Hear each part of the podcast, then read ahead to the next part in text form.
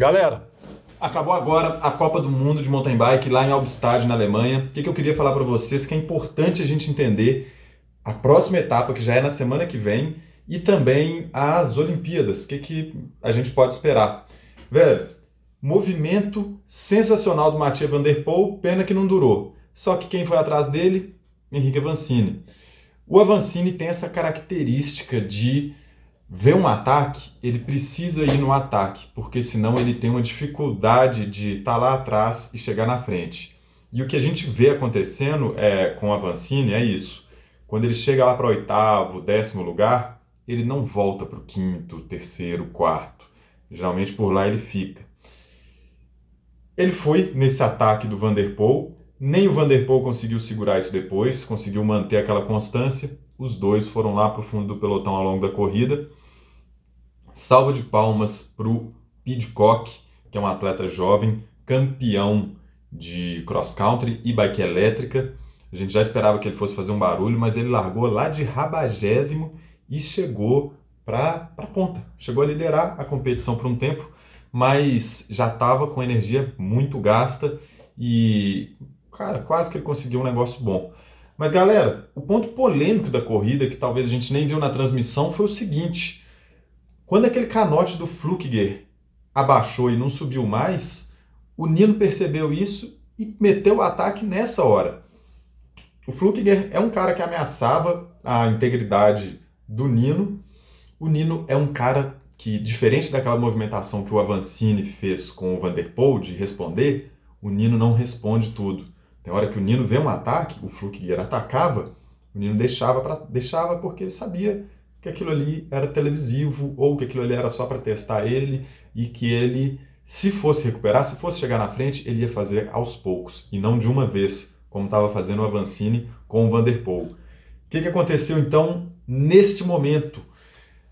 O Nino Schutter viu que o canote do Flukger abaixou, ele falou: é na subida que isso vai acontecer. Que aí você, você consegue abrir espaço na subida, entra na descida primeiro, vai com velocidade alta enquanto o cara ainda está na subida, o gap fica muito maior. Assim fez o Nino Schutter e quem foi junto com ele? O Koretsky, que é francês, é, 10 anos mais novo que o Nino.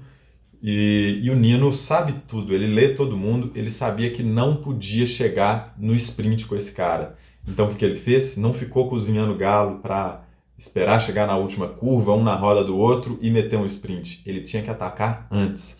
Só que mesmo assim não deu certo para o Nino, ele atacou antes, o Koretsky veio, eles entraram ali nas, na, na sessão de pump track, veio também, e aí o Koretsky meteu um sprint lá que deu até para comemorar antes da vitória.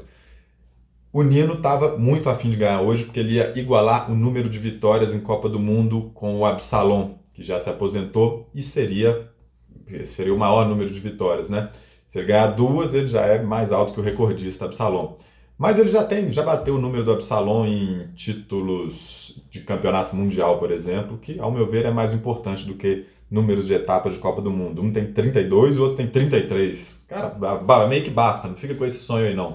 E vamos lembrar, todos, não é só o Avancini, todos eles não estão olhando para as Copas do Mundo, não estão olhando nem tanto para Campeonato Mundial. Todos eles estão colocando a sua maior performance no nas Olimpíadas, no mountain bike cross country das Olimpíadas, que vai ter suas particularidades. Então todo mundo está se testando, todo mundo está querendo se conhecer, e eu acho que o Avancini fez isso hoje com o seu maior concorrente, que é o Vanderpool. Ele quis ficar na roda do Vanderpool o máximo tempo possível para aprender como que é sprintar na roda dele, como que é segurar um ataque, que dificuldade que ele tem numa descida, o que, que ele faz em linha, isso tudo é importante. Então já recebi uma mensagem aí, Breno, o que aconteceu com o Avancini?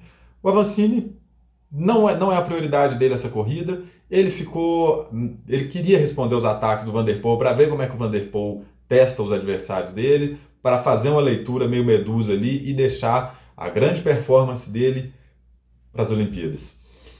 Galera, Parabéns também para os outros brasileiros. Acho que o, o Langalinski saiu de uma posição muito lá atrás e conseguiu passar mais de 30 atletas no meio de uma bagunça que nem aparece na transmissão.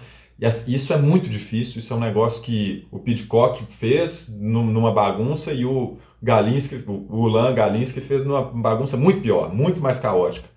Parabéns, Ulan. Você é o cara, velho. Gosto demais desse moleque. Vai mandar muito bem aí. E, e os, outros, os outros atletas brasileiros. Uh, quem, quem foi que caiu? Acabei de esquecer quem foi que tomou o tombo, se foi o Miller.